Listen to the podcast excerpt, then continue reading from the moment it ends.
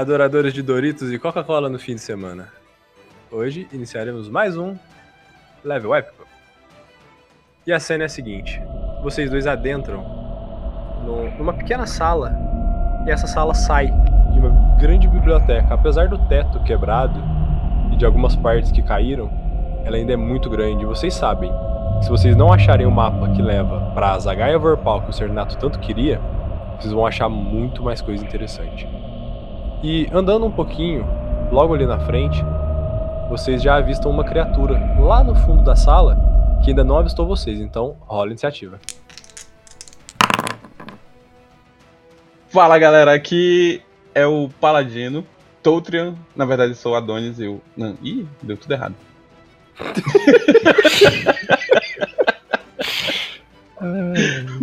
Aqui é o Adonis, eu sou o Paladino Toutrian e eu- a minha armadura tá totalmente polida de muito cuspe. Lá vem essa armadura fedida de novo. Ai, cara, aqui é o Daniel de novo tô a tentar com essa história da armadura polida com cuspe. Ladino mais uma vez aqui, pode me chamar de Leinade hoje. Lide com minha armadura. E lá do fundo da sala vocês ouvem uma voz. E essa voz é a. Vida longa e próspera, pessoal. Aqui é a Texuga e eu sou uma troleza albina necromante chamada Iracebete. Peraí, peraí, peraí. Oi? Calma. Peraí, peraí. É muita difícil. informação. Ela é uma Troleza, troll albina, albina, sim. corpinho branco, necromante chamada Iracebete. Iracebete. Tro- Troleza, albina, necromande, iracebete. Isso. Olha, Uau. eu acho que essa daí tá no, no, no meu ranking junto com o Pelégolas. e com o jacaré. Eu não estava, eu não estava preparado pra isso. Então, pessoal, hoje a gente vai falar de documentação. Uma parte que a maioria considera maçante e chata, mas é uma das partes mais importantes de se planejar uma aventura. E citando um pedacinho do livro Despreparado Nunca, se você precisa de 10 páginas, faça. Se você precisa apenas de um mapa e uma tabela, perfeito. Você só não pode ir mestrar precisando de 10 páginas e levando só um mapa. Você tem que levar o que você se sente confortável. Ah, e uma outra citação que eu costumo sempre fazer quando eu vou planejar minha documentação, e junto com a documentação algumas cenas, é ou você foge do clichê, ou você usa ele a seu favor. Então, a primeira parte do, de documentação, ela fala de cenas e encontros. Descrição para explicar o ambiente para seus jogadores. Diálogo. Falas específicas para os NPCs. Roteiro seria? Objetos, desde uma pedra rolando a uma espada mágica, cenas normalmente incluem objetos importantes. Estatísticas. As estatísticas do jogo para vários NPCs e monstros que irão aparecer durante a sua sessão. Mapas ou desenhos, imagens dos locais envolvidos na sessão, desde rabiscos a elaboradas ilustrações. Essa aí a gente gosta bastante, né, Adonis? Pô, eu, eu particular. Essa é toda a minha, toda a minha documentação. E a famosa calcanhar de Aquiles para alguns, as regras. Não! Pode envolver as regras que você não usa com frequência, as regras da casa e que são aplicadas em situações específicas. Já puxando aí o gancho das regras, eu acho que hoje em dia, com o PDF, regra ficou muito fácil, porque tu grava o livro inteiro ali, dá um Ctrl F, digita o que tu quer e já vai aparecer, cara. É, isso Essa é a dica que eu mesmo. tenho pra dar pra galera aí. Precisou de regra? Leva o livro, deixa o livro, o livro ali no PDF, procura ali a regra específica que tu quer, que vai ser muito mais fácil. Você também tem sempre a opção de apontar o dedo naquele seu jogador, que é advogado de regras, e fazer uma pergunta mais rápido ainda do que fazer uma busca no PDF. E se você não tiver aquele jogador? Ah, Oi? ah, É, E se não tiver o jogador? é, Meu amigo, tem a regra Aí de tu ouro tá que você feliz, pode porque tu não inventar, vai né? precisar da regra. Se não tem o advogado de regra, tu não vai precisar do livro de regra. Olha que feliz. Exatamente. Nunca, Toda- inclusive. Toda vez que surge algum, alguma dúvida sobre regra, é esse feliz que vai perguntar. Ou a gente pode até recorrer a, a, a cenas mais drásticas, a, a situações mais drásticas. Tipo, a, a gente pode solicitar que uma troleza albina faça uma magia específica no momento específico e diga o que, que ela faz quando ela tem um advogado de regras no, na mesa e ela quer usar o, a regra de ouro. Bom, como eu tô sempre preparada para esse tipo de coisa que acontece frequentemente na minha mesa, né? Já que eu mestro há anos, sou uma mestra veterana, é, eu faço o quê? Eu faço meu próprio campo personalizado. Eu faço um documento ali, como eu utilizo muito o Note, quando é presencial, eu faço minha própria área personalizada. No documento, eu deixo uma área as regras mais utilizadas na mesa, no outro lado, as regras improváveis de ser utilizado, mas sempre tem seu caso, e embaixo as regras que pode ser usada e pode não ser usada. Uh, faço o mesmo com a ficha de monstro e com as coisas que eu preciso estar em mãos rápido. É tipo um escudo de mestre personalizado. Ah, uma boa, uma boa chamada. O escudo de mestre, ele é uma boa situação para o mestre que vai jogar presencial, porque sempre tem aquele dado que tu quer jogar mais mais improvável, que você não quer que os jogadores saibam o resultado. Joga ali dentro do escudo de mestre, isso é uma boa dica também. É, eu tô me sentindo o, o, o, eu tô me sentindo o mestre mais bosta da mesa e, e Oxe, eu tô, tô, cancelando minha mesa de DW a partir de agora. Vocês vão ficar sem saber o que vai acontecer no final. Não, que isso, cara. Cancelou. A, a temporada foi cancelada. Cancelaram esse último episódio. Cancelado. Foi, cara, porque. Pô, poxa, tá parecendo a HBO, cara.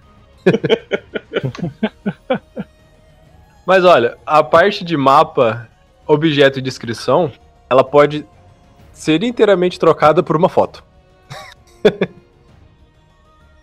Será? É porque Bom, eu tô me questionando. Eu vou falar, uma, vou falar a verdade aqui para vocês. Eu, eu, tava, eu tava me policiando para não. Sabe, na verdade eu tava em crise aqui. Será que eu falo? Será que eu não falo? Não sei. Eu vou falar, vou, vou abrir o jogo. Abre é, seu coração. Vou abrir meu coração aqui. Música triste, por favor.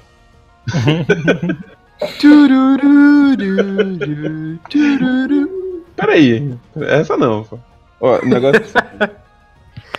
é. Eu tô aprendendo pra caramba, né, com, com essas mesas que a gente tá fazendo aqui.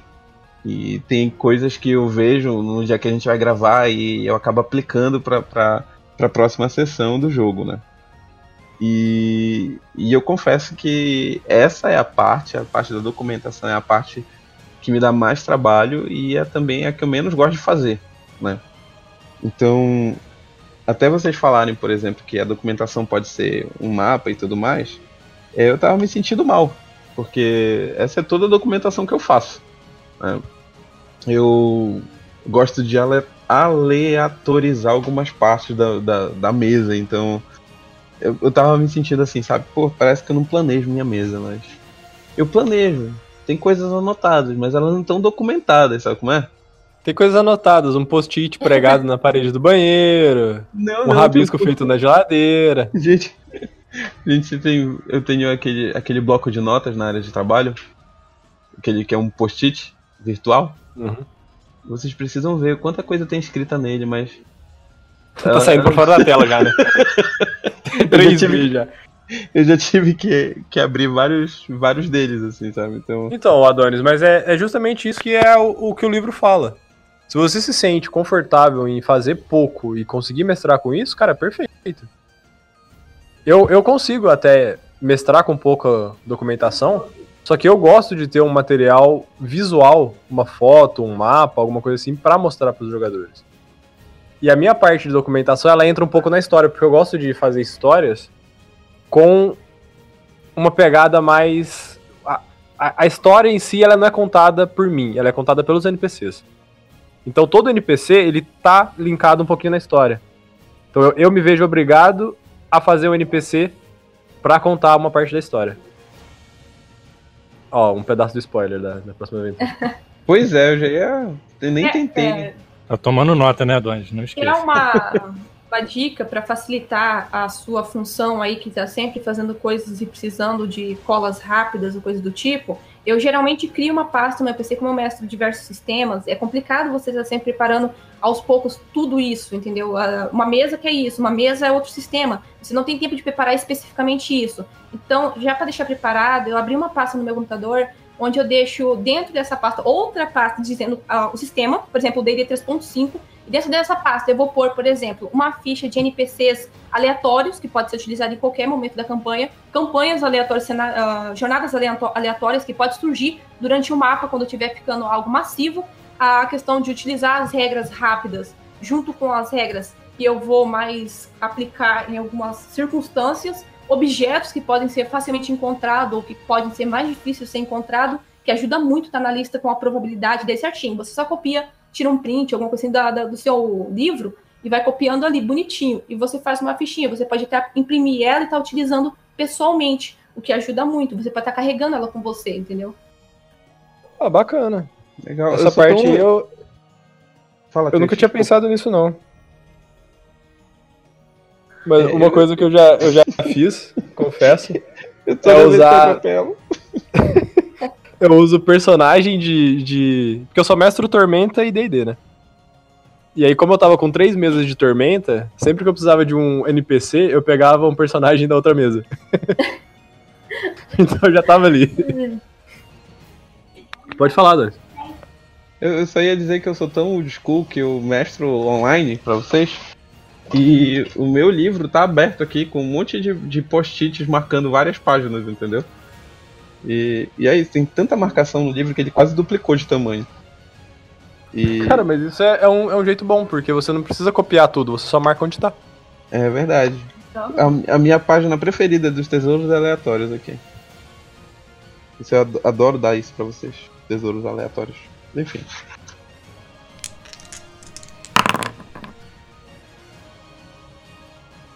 Se achar que normalmente reage mal quando é pego desprevenido pelas decisões dos seus jogadores, você pode não estar tá documentando o suficiente. E que tal usar uma referência? Quando os documentos não vêm muito bem feitos, você acaba se embolando muito. Então, uma coisa que eu costumo fazer, quando é presencial, eu tô com os documentos na mão, eu sempre tô com uma caneta, eu sempre faço uma pequena anotaçãozinha ali num canto, um rabisquinho ali do outro, uma marcaçãozinha ali, para poder saber aonde que eu parei. Porque às vezes tu tá fazendo alguma coisa, e aí alguém te interrompe, faz uma pergunta, faz alguma outra coisa, e aí tu se perde. Parte da documentação é isso, você fazer as documentações para não se perder. O que, que vocês fazem para não se perder no meio da, da aventura? Bom, eu tenho um pequeno roteiro né, de onde eu gostaria que os meus jogadores passassem é, esse roteiro não é fixo, óbvio, né? É, então eu vou deixando a vida me levar, maluco. Eu não faço nada para não me perder. Às vezes eu me perco.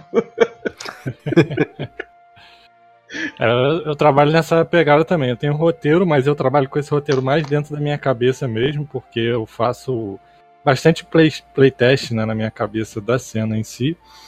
Então eu tenho esse roteiro já memorizado mesmo, então não tem nenhuma parte escrita dele. E, e a parte documental mesmo que eu uso para dar o apoio é essa, todas essas outras que a gente já citou, do mapa, os desenhos, as ilustrações. Os garotos que jogam comigo sabem que eu procuro utilizar bastante imagem mesmo para poder mostrar as coisas, além das descrições, obviamente. Agora uma informação totalmente inútil. Eu, os meus post-its acabaram, eu marquei aqui uma página do livro com a minha conta de luxo. Caramba. Página 256,51? Não, pera.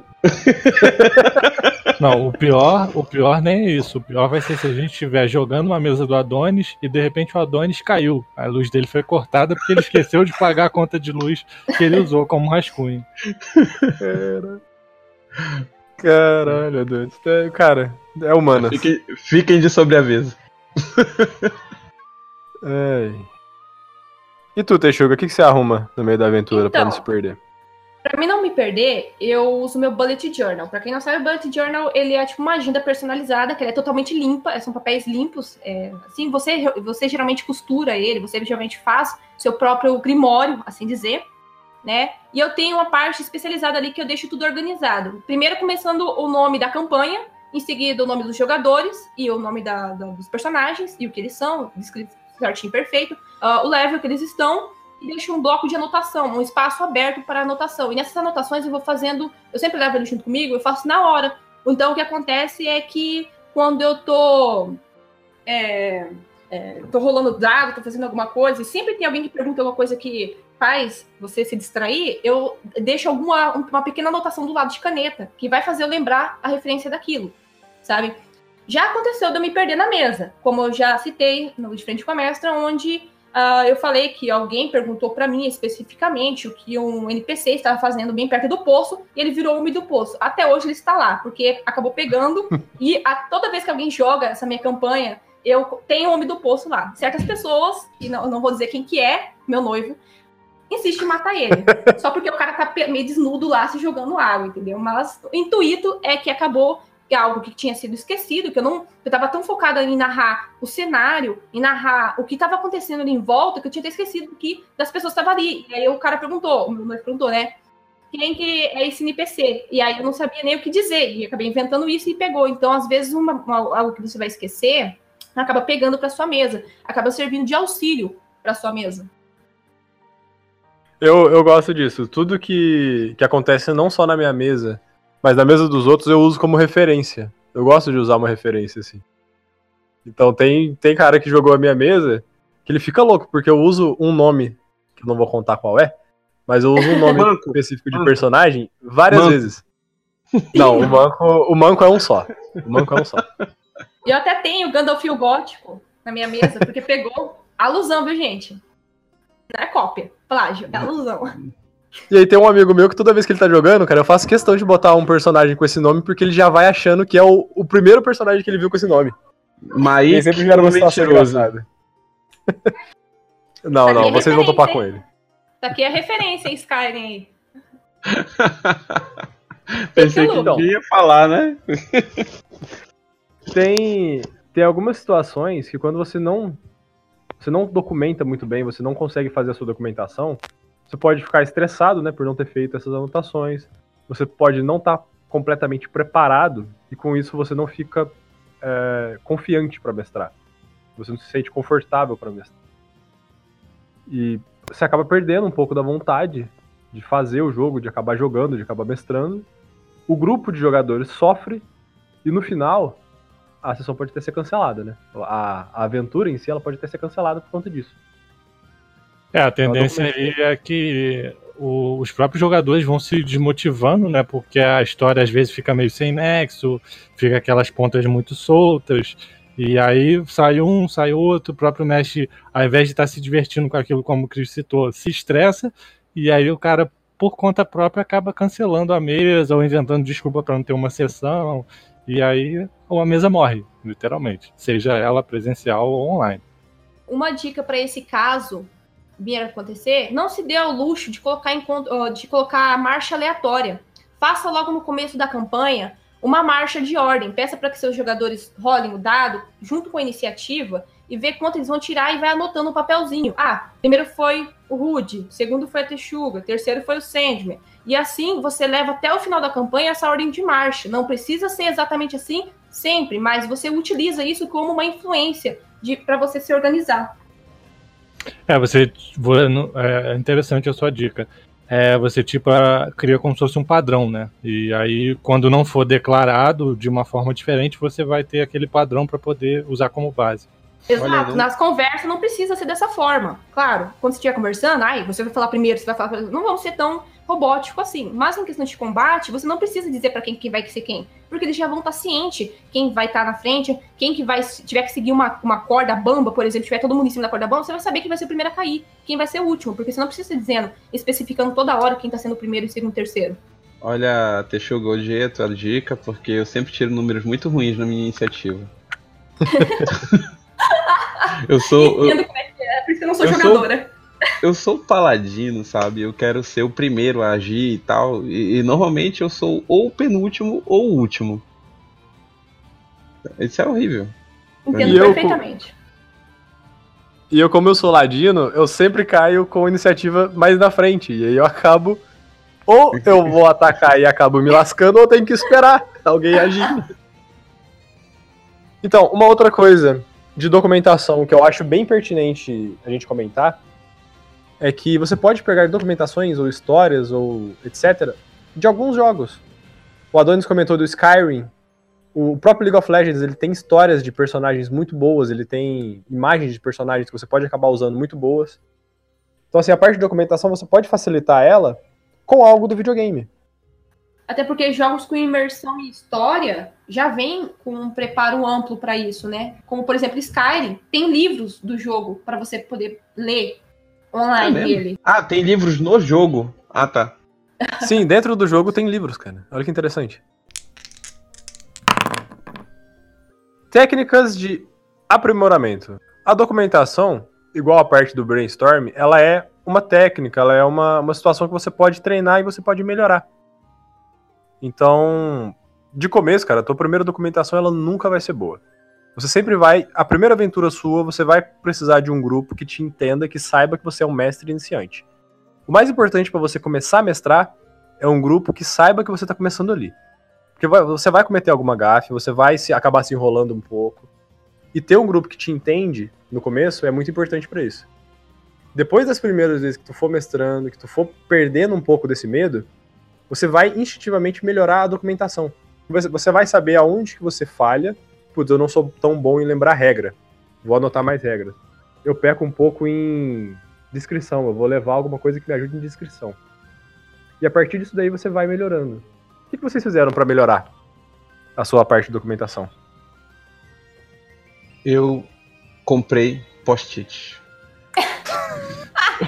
O Adonis já. Se eu não me engano, no primeiro episódio ele já falou isso. O post-it resolve todos os problemas. O Adonis Eu guardei as minhas contas de luz. Senhor. Cara, eu tô me lembrando daquela cena do Todo-Poderoso que ele diz que quer organizar tudo em bloquinhos de nota. Sabe? Nossa, e ele se cobre em post-it.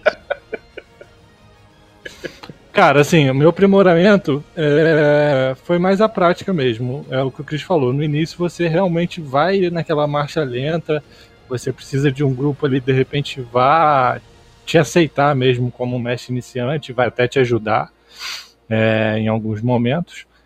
E à medida que você vai treinando isso, você vai se sentindo mais confortável, você vai exatamente conseguir identificar os seus pontos fortes e seus pontos fracos. E normalmente o ponto que você tem mais dificuldade, né, o seu ponto fraco, você vai ampliar a documentação para aquilo. Seja de regra, de repente você tem dificuldade de descrever é, uma cena, um personagem, então vai, vai se embasar mais em imagens. Porque com a imagem, além de você poder, é um macete que às vezes eu utilizo, com a imagem separada, eu descrevo aquela imagem para os jogadores de uma forma é, narrando, né? E depois eu apresento a imagem para eles. Então isso ajuda a imersão deles e com a imagem você ajuda eles a terem a- a- exatamente o que você estava querendo passar para eles. E aí com isso você vai desenvolvendo e vai ficando cada vez melhor em dar a sua descrição e vai cada vez mais precisando menos dessa sua muleta. Eu, essa parte aí, eu até brinquei no começo que grande parte da documentação pode ser trocada por uma foto. E é justamente por causa disso. Eu gosto muito de mestrar à noite e eu não, não mostro as imagens. Eu olho a imagem e eu vou descrevendo aquela imagem e eu tento passar um sentimento ou alguma emoção que eu quero que eles sintam através da descrição que eu tô dando daquela imagem. Entenderam? Eu, Mais ou menos? eu gosto de, eu gosto de descrever a imagem e depois mostrar. Tipo seus Tá, eu Não, aí eu, eu tenho algumas Ele imagens faz um separadas. desenho no post-it. Não, eu- a minha documentação aqui, principalmente para a mesa de, de DW, é, consiste numa pasta de referências visuais. Eu acho que eu já falei isso no podcast, né? É, com Não, vários não. arquivos, com vários arquivos num- é, nomeados, né? Então, se, se- tudo que pode aparecer na, na, na mesa já está aqui, né? Então eu, eu vou descrevendo e aí quando eu acho necessário, eu pego essa imagem e eu jogo eu compartilho com os meninos, entendeu? É, eu tenho que melhorar, na verdade, a minha habilidade de compartilhar essas imagens.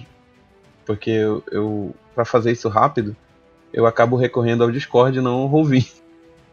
Tem algumas É. lá no Roll20, mas eu não consigo fazer isso fácil no Roll20. O Roll20 ele é uma ferramenta muito boa, só que ele é um pouco complexo pra quem vai começar, né? Eu tô É. há algumas semanas aí estudando o Roll20 e confesso que eu ainda não peguei as manhãs, não. Eu, eu achei incrível como, como o Daniel faz parecer tão fácil essas paradas. E você, Teixuga, o que, que você costuma fazer? O que, que você fez, né? Como você foi só mestre? Como que você começou e como que você foi perdendo os vícios de Eita. mestre iniciante? Então, é, deixa eu falar pra todo mundo ali que tá ouvindo, que não conhece ainda a mim, não conhece meu canal, que é voltado para isso aí, é, eu já mestro há bastante tempo.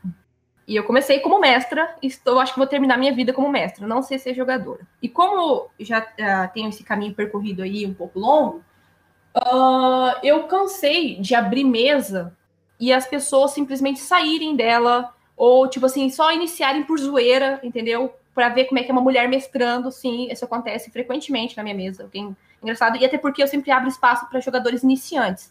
E como eu não sei como você joga, como é que é você na minha mesa, eu não conheço a estrutura de jogo, o que eu faço? Eu utilizo uma campanha pronta. Eu amo utilizar a campanha pronta inicialmente, só para ver como é que vai ser a sua jogabilidade. E se Aquele termômetro. vai pra frente. É, se a mesa vai para frente. Se a mesa for para frente, aí eu preparo, tenho uma preparação muito grande para as próximas campanhas. Só que a primeira campanha que eu sempre faço é uma campanha pronta. Eu mestrei essa dela sem sol mais vezes que posso imaginar. Hoje eu consigo é, mestrar ela sem livro algum. De tanto que eu já decorei NPC, regras, todas as coisas que é utilizado nela. Até a quantidade de dinheiro que vai cair do bolso do Goblin, só pra você ter noção. Então, é, como eu já decorei a campanha Cidadela Sem Sol, acaba que eu vou vendo meus erros através dos anos que eu vou mestrando ela. Uma vez aconteceu isso, ah, eu não gostei, então eu vou notando isso. Pô, eu não gostei da forma que eu é, descrevi esse cenário, descrevi essa forma, descrevi a entrada deles. Então eu vou alterando isso e melhorando com cada vez que eu vou mestrando uma campanha pronta. Então, isso não acontece só com a Cidadela Sem Sol, acontece com outras campanhas prontas que eu utilizo em outros sistemas, como eu tenho também o do Vampira Máscara, que eu sempre utilizo logo inicial dela, que é a Mansão Assombrada, se não me engano é o nome dela, e a, a Busca do Cavaleiro Sem Cabeça essas duas, eu também já tenho uma preparação dela ampla que faz com que eh, toda vez que eu mestre elas, eu já sei o que, que eu tenho que melhorar, o que, que eu tenho que estar tá mexendo, trabalhando nisso. E eu vou trabalhando isso na hora que eu vou mestrando. No início, foi fácil para mim mestrar, foi fácil para mim entrar nesse, nessa, nesse cargo, assim dizer, porque, primeiro, o meu grupo queria jogar RPG e ninguém da minha cidade sabia o que era isso sequer. Eu me dei o trabalho, como eu, eu gosto de ler, né? Como todo mestre, eu acho que acaba por essa situação como eu sou uma pessoa que gosto de ler, acabou que me, que me deram o trabalho de semestre, que é o trabalho da leitura. Então, eu peguei o livro, comecei a ler, o meu primeiro sistema que eu mestrei foi DD 3.5, em seguida eu fui mudando de sistema com eles, com esse grupo. Acabou que esse grupo fechou, finalizou, porque uh, tivemos motivos pessoais para não, não falar mais, mas eu consegui ter a sorte de ouro de morar em uma cidadezinha mesmo pequena, encontrar o meu noivo que estava em um grupo de RPG que jogava Tormenta. Eu fui jogadora nessa mesa, fui uma péssima jogadora, acabei saindo e se tornando mestra, eh, e muitos desses jogadores estão jogando na minha mesa. Então, foi isso aí que aconteceu. Então, toda vez que eu vou mestrar, principalmente online, é, eu já sei aonde tem que estar tá mexendo. E eu vou mexendo e vou mudando algumas coisas, implementando algumas coisas que eu sei que possa fazer uma grande diferença na mesa. E assim é que a gente vai melhorando, né? Quem conta um conto, aumenta um ponto, afinal de contas, né? Exatamente. É, eu já tô me candidatando aqui pra uma mesa de vampiro, hein? Pri. Opa! então, eu ia comentar isso. Vocês queriam jogar vampiro? Ah, pra, pra mim, então, geralmente o... quando eu vou começar uma mesa, eu peço pros jogadores escolher o sistema. Eu não escolho o sistema, quem escolhe é a mesa. Ó! Oh? Ó! Oh, aí, aí sim, hein? Eu, eu faço isso também. Eu faço isso também. Eu vou... É? Eu, vou, eu vou dizer que vocês, eu... vocês escolhem aí, votação, maioria aí. Eu dou, eu dou uma listinha também de, de opções para meus jogadores que é Tormenta ou D&D. Vasta. Adorei Vasta. sua lista. Vou aderir. Adorei. Tem, tem, tem mestre pior, que é, a lista dele é joga ou não joga, né? eu, no caso é a minha, né? Porque eu só dava o DW, né? E assim, no livro, do Se Preparado Nunca, ele diz para você qualificar a sua a sua documentação, né, com, o quão bom você é naquilo, em níveis, e focar a sua documentação nos níveis mais baixos. Então, assim, qualifica. Pô, eu sou bom em descrição, então eu não, não preciso tanto de documento nisso. Eu sou mediano em NPCs, então eu preciso de algumas documentações com relação a isso. Eu sou horrível em itens, eu preciso de uma boa documentação para item. E é basicamente isso que a gente falou. Focar nos seus pontos fracos. Eu sou horrível para nomes. Ah, é dois. Uma vez eu comecei com Maria Pizza, depois ela virou Maria Strogonoff. A gente foi dando nome de cuida pra ela, a gente sabia que era Maria alguma coisa. O importante é que tava ali. E a gente tava com fome, então, tipo, só pensava em comida. Meu Deus. E vocês costumam fazer a, do- a parte de documentação de vocês por onde? Mapas, é. A gente já falou um pouquinho aqui de pegar a história de jogo. Mas por onde vocês conseguem as imagens, por onde vocês fazem os mapas e etc. Eu, eu gosto bastante do Incarnate. Eu acho que grande parte já conhece. Mas ele você consegue fazer mapas de. Não de cidades em específico, mas de regiões. Você consegue fazer o rio, você consegue mudar a cor, fazer um deserto, colocar montanha. Então fica um, um mapinha bem legal. Ele é meio cartunesco, mas ele é bem interessante e ele é bem fácil de usar. Então depois eu vou mandar o link aí pro Daniel, acho que o Daniel também conhece. Sim? A minha ferramenta, minha ferramenta favorita é o Pinterest. Melhor lugar do mundo. Por que vocês acharam grato? Eu não entendi. Eu nunca usei o Pinterest. Nossa, Cara, o melhor lugar do mundo é lá, tipo, é. as melhores artes. Gente, eu vou ter que mudar minhas indicações. Ô, ô, palhaçada aí. Ataque de oportunidade. Cara, tu tá conversando com a bibliotecária da Biblioteca Perdida que o Pinuí te indicou, porra. Ela conhece bastante sobre documentação.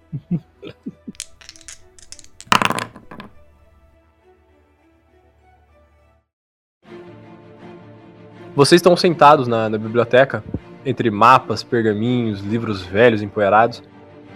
Quando de repente, do meio de um dos livros, sai um pequeno gnomo. Esse gnomo passa correndo por você, Daniel. Ataque de oportunidade. Boa. Vai lá, Adonis, o que, que é o nosso desafio de hoje? O desafio de hoje é o seguinte: a gente vai aproveitar os, os vastos conhecimentos da bibliotecária e ela vai dizer a localização da Zagaia Vorpal, que o Cernato tanto quer, por algum motivo que a gente ainda não sabe. E o desafio dela é o seguinte: ela vai ter que dizer é, onde está essa, essa, esse item específico, de- é, descrevendo pra gente um cenário insalubre que é guardado por um monstro improvável. E ele propõe um desafio perigoso, mas nós teremos um aliado inútil.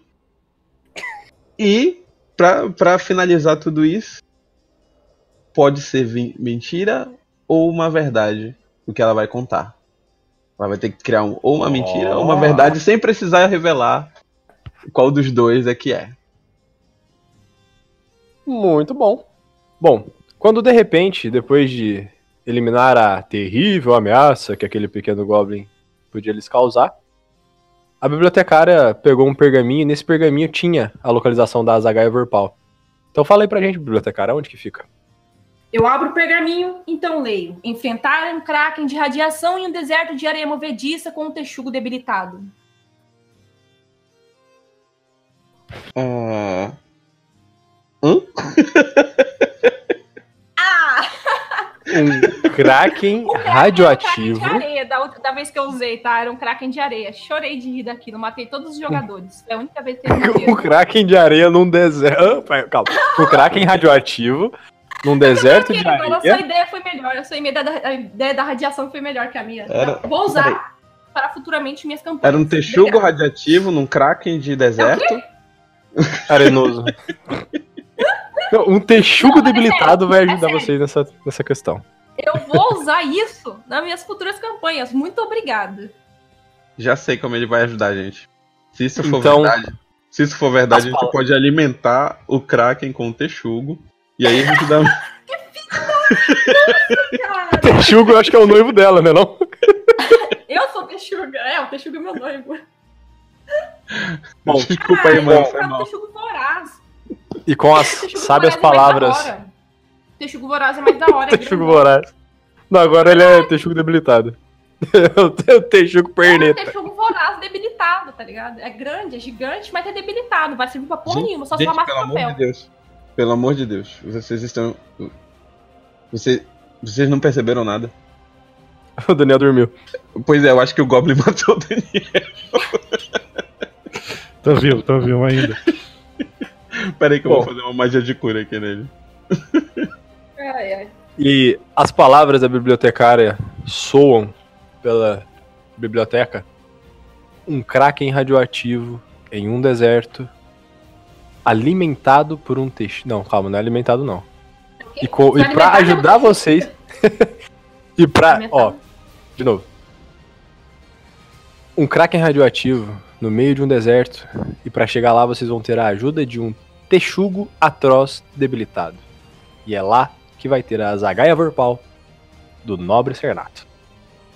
Alguém Nobre? tem alguma. Eu tenho uma É claro. objeção. Cernato Ele, não é não, ele é muito nobre.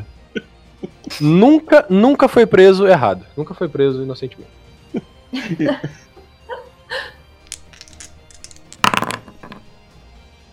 Algum de vocês aí tem alguma indicação de algum canal pra fazer, Texuga? Bom, acho que a Texuga ela vai se auto-indicar a si mesma, né? Ah, com certeza, né? Tem que me indicar Bom. aqui. Fala aí, Texuga, seu canal, seu Twitter. Tá. É, eu tenho várias, várias redes sociais aí para você estar seguindo, desde Instagram, Facebook, page no Facebook e até mesmo o nosso site oficial, onde disponibiliza os podcasts, as revistas para baixar e tudo mais. Primeiramente, vou pela parte do meu canal. O canal Calabouço Texuga, ele aborda temas como Star Trek, RPG de mesa, gameplay e subcultura gótica. Fiz uma mistura do que eu gostava para estar apresentando para as pessoas, um pouco do que faz parte de mim. É, o podcast geralmente é voltado para animes, então você pode estar acompanhando lá. No site tem indicação de séries, filmes e animes e livros para você estar fazendo sua leitura maravilhosa aí. A nossa revista é voltada só para o RPG de mesa. Ela é distribuída online, gratuitamente. Você pode baixar por qualquer lugar, qualquer é, espaço aí. Eu tanto quero que vocês disponibilizem ali para o pessoal baixar. E qualquer pessoa pode estar participando com material para ela, ok? Agora estamos prosseguindo para o nosso, primeiro sistema campanha e cenário oficial do Calabouço da Texuga, que vai ser o próximo lançamento. E também vamos abordar a questão do erotismo na mesa, que vai ser uma revista especial chamada Revista Erótica Mais 18, obviamente, né? E nesse espaço vai estar é, mostrando um conteúdo mais adulto de como você pode abordar de forma séria é, a questão do erotismo, do romance, da sensualidade, dessas coisas. Ou se você não pode abordar, ou pode, isso vai ser mais uma, mais uma discussão que o pessoal que vai estar mandando material vai estar fazendo. Tem gente que é contra, tem gente que é a favor, tem gente que vai ajudar você a saber usar isso na mesa, e tem gente que vai te explicar o porquê, às vezes, uma mesa não está preparada para utilizar isso. Bacana. Daniel, eu acho que aí entra o teu material do 1D, né? Meu material do 1D? Por que o meu material do 1D? Por que será? Bom, Daniel, alguma indicação? Cara, eu tinha uma, duas indicações prontas que eu vou modificá-las agora, não vou fazer mais. É, o que eu vou indicar hoje relacionado à documentação é algo que vocês dois já estão amplamente é, praticando e conhecendo, que é o que eu é, adotei nas minhas mesas. É, eu, de certa forma, incentivei meus jogadores a fazerem diários né, dos seus personagens, a, pela ótica do seu personagem, de tudo que ele está vencendo na campanha. Então, alguns Genial. jogadores meus fazem como se fosse uma, uma carta, tá escrevendo uma carta para alguém, outros fazem como se estivesse escrevendo um diário para uma outra pessoa, é, como é o caso do Totem, o Totem escreve um diário para a amada dele, o Cernato escreve cartas para uma amiga dele. Isma. Então, com isso, eles vão documentando toda a campanha que vai acontecendo, e isso para mim serve de duas formas. É, eu consigo dar mais vida aos personagens, não só para mim, mas como para toda a mesa, porque todo mundo tem acesso ao diário de todo mundo. E eu utilizo dali várias coisas, vários ganchos para poder ajudar a contar a história. Então eu consigo interlaçar coisas que estão no diários deles que não estão, que vai muito além do background de cada um. É muito maior do que isso. O diário do Totem, por exemplo, se eu não me engano, já deve estar o quê? Com umas 10, 15 páginas, né, o Adonde? Por aí, por aí. É bacana que isso aumenta muito o background dos personagens, né? Ele é um Isso. background que, que expande, assim. É genial. Eu ia, eu ia falar alguma coisa sobre isso no, no episódio passado. Acabei até esquecendo. Mas ainda bem que tu tocou no assunto, porque essa é uma forma. É uma forma que eu considero genial para fazer o, o- os, os jogadores fazerem parte, inclusive, do, do teu trabalho, né? E tu pegar Parte isso ativa, e, né? e aumentar ainda mais, né? É, é fantástico mesmo. É. O minha- interessante daquela mesa é que ninguém ainda descobriu o nome do Cernato. Aí só uma coisa, assim, Hum. eu não consegui esse diário da noite pro dia. Foi um processo gradual e um processo de incentivo. Eu nunca impus e até hoje eu não imponho para ninguém fazer o diário na mesa. Eu, na verdade, na mesa, eu incentivo eles. Você pode incentivar de várias formas, mas eu incentivo eles com XP. Eu dou bônus de XP Hoje em dia já é um XP até equiparado, de certa forma, a inter interpretações e a encontros, justamente para incentivar. Tanto que no início quem fazia era só o próprio Adonis, e aí depois um, foi, um outro foi começando a fazer, e um outro hoje em dia eu consigo que os cinco jogadores da mesa façam o diário. E eles fazem de uma forma espontânea. Hoje em dia já, eu já percebo que não é tanto pelo. Não, é divertido pela... porque a gente é. quer ver a, a, ótica do outro, né? Como Isso. ele viu aquela Gera cena. toda essa expectativa pós-mesa no nosso grupo de WhatsApp, o pessoal fica ansioso para ver o diário um do outro. E o melhor diário. o melhor diário. Eu, desculpa aqui, eu vou, vou, te cortar só pra te dizer uma coisa. O melhor diário é o do Matheus. Meio orc. Com certeza. Ô, Daniel, disponibiliza o diário pra galera aí, pô. Cara, eu tenho o, o, protótipozinho lá do Adonis, eu vou disponibilizar isso pro pessoal dar uma olhada de ver como é que é mais ou menos, que o dele tá formulado direitinho. E aí o pessoal vai ter uma base de que realmente é um diário de campanha pela ótica do personagem. Eu acho interessante também a parte do diário, porque ele acaba se diversificando, né? Que no começo era realmente um diário, né? Era um, um bloco de notas praticamente, era uma coisa bem engessada. E aí depois veio as cartas para Isma, que é o é, meu personagem. Eu exato. dei um jeito do meu personagem justificar o diário dele. Cada um fez escreve, um jeito. Isso, é. ele escreve cartas pra amiga dele pra manter ela informada de o que tá acontecendo. Aí o Toltran, ele escreve o diário para depois ele entregar pra amada dele. Aí o, o Mirrock, ele é um meio orc e ele escreve tudo errado. e ele tem um relatório de campanha. É muito engraçado. É o melhor de todos, isso daí. E o, e o interessante é que, como é da ótica do personagem, você consegue ver coisas que às vezes o, o, person... o player viu, mas ele não demonstrou que ele viu daquela maneira. E, e assim, a gente, esqueceu de falar, esqueceu de falar do Bri também, que escreve cartas pro pai. Né? E o Bri é revoltado com a vida, cara. É muito bacana, porque ele, assim, ele é um, um hobbitzinho, eu vou falar hobbit para sempre. Ele é um hobbitzinho, né, jovem, e, e, ele é muito gótico, maluco. tá muito revoltado com a vida. Ele tá revoltado contigo, porque ele tá azul por culpa sua. Nem foi culpa minha, poxa. Pô, tu tem alguma indicação, Adonis? Eu tenho uma muito simples. Hoje não é uma indicação de livro, mas a minha hum. indicação é de uma atitude prática, que é comprem post-its. Pronto. Bom, a minha indicação é coma seus vegetais e escove seus dentes após as refeições. E agora? A gente chegou numa parte meio complicada. É, de, última... a de rir da tua piada. Olha, quem não pegou a referência não jogou Diablo. Depois eu mando pra vocês a referência. Eu joguei o... dois só. Então, é no Diablo 2 mesmo. Eu, eu queria indicar um HQ. Pode indicar. Então eu gostaria de aproveitar o espaço que esse é o mês das mulheres e uma certa conscientização maior sobre as mulheres que jogam RPG, que estão na mesa. Eu gostaria de indicar um HQ e um RPG. O RPG é Mulheres Machanas Armadas até os Dentes, que a gente fez uma dedicação a ele, falando como é engraçado, como é legal. Você, você vai rir bastante na mesa utilizando os clichês deste RPG. Você vai chorar de rir, principalmente se é uma mulher que você estiver jogando, você vai rir bastante. E o, o HQ que eu quero indicar, ele tá chegando agora no Brasil, chamado The Hat Queens. É um HQ que fala sobre quatro mulheres que jogam RPG, que são RPGistas, né? São os personagens de um RPG desse mundo. E nesse mundo temos é, personagens que fogem do clichê, como por exemplo a, a Cléringa, que é ateu, ou a Bárbara, que resolveu raspar a barba como uma forma de deixar o passado dela para trás, entendeu? Porque, segundo o dos anões, ali sentiam honra pela barba, as mulheres também, mas ela resolveu deixar o seu passado para trás e raspar e sair da jornada. Nós temos também a, a, a Helfling, eu não sei se ela escolhe como Helfling, mas a Helfling, ela é meio que, pode utilizar esse termo aqui, ela é usuária de substâncias e meio que ela adora pegar cogumelos e doces para todo mundo. E ela é bem bebê Drogada! Ela enche a cara. ela gosta de encher a cara. E nós temos, por último, a necromante ali, a feiticeira, que ela é maravilhosa, só que ela é, é, ela é que nem ela. Eu, gosto muito dela porque ela é um reflexo de mim. Ela fala muito palavrão, muito mesmo. Então, o, o, o, o HQ inteiro vai ser ela falando palavrão, sabe? É bem engraçado. Bacana.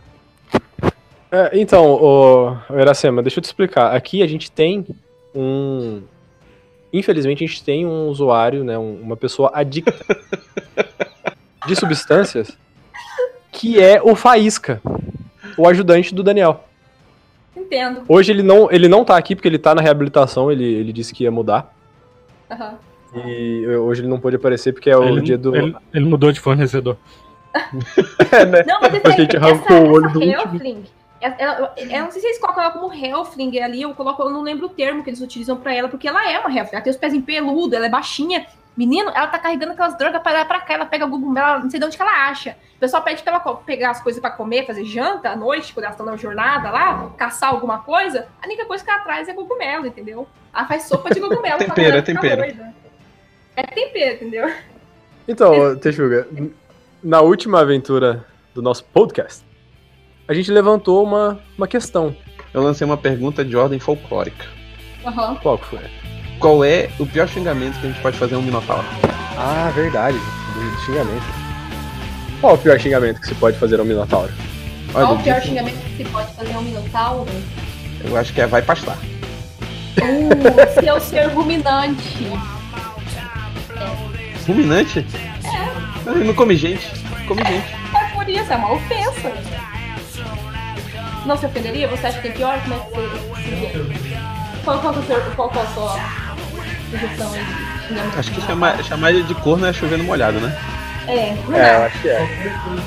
Sua mãe é uma vaca? Ah, não, saco, Rude, Rude que eu gosto de ser chuva, querido, qualquer coisa que. Qualquer coisa que atinja a questão da, da, de ser forte, da força dele. Você falar qualquer coisa que remete a ele ser fraco, atinge diretamente o ego de um, de um minotauro. Eu não sabia que existiam minotauros metade homem metade cervo. Hum, fraco. Bom, e para a próxima aventura, qual será o nosso objetivo de pesquisa? Bom, mil e um usos pra uma zagaia vorpal. Se a gente vai achar a Zagaia, né? Então a gente pode discutir os usos dela. Ô, Daniel, Por exemplo, esfaquear você, essas coisas assim. o bom é que pro final de podcast tem o, os vários momentos de risada que a gente tava falando. Material pra caramba, escolhe qualquer um. O pós-música vai ser maior do que o podcast. Isso aí.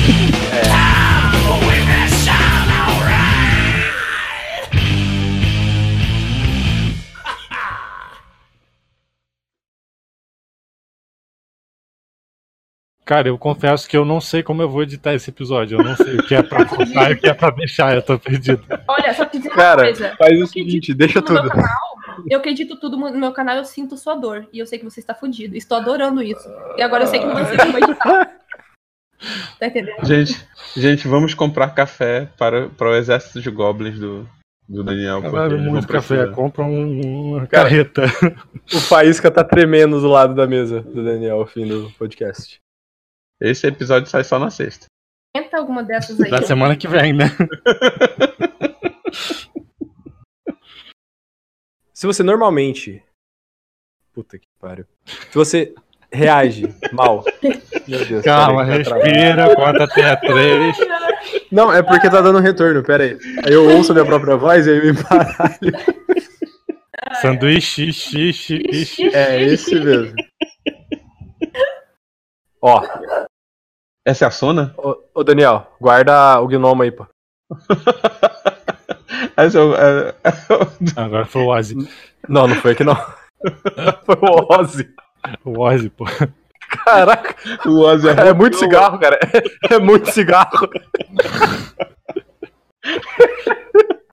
O Faísca andou fazendo outras vítimas, maluco. Cê é louco. A Sona tá, tá lá em Minas, cara. A Sona não tá aqui não. Quem tá aqui agora é a Mel. Ai, ai. Ó, só um detalhe, uma curiosidade bem interessante é que o mundo do D&D tem várias misturas de raças que são bem interessantes. E aqui eu tenho uma mistura de raça que é a mistura de Bacê com Pitbull. Eu imagino que seria mais ou menos uma mistura de Centauro e Minotauro no D&D.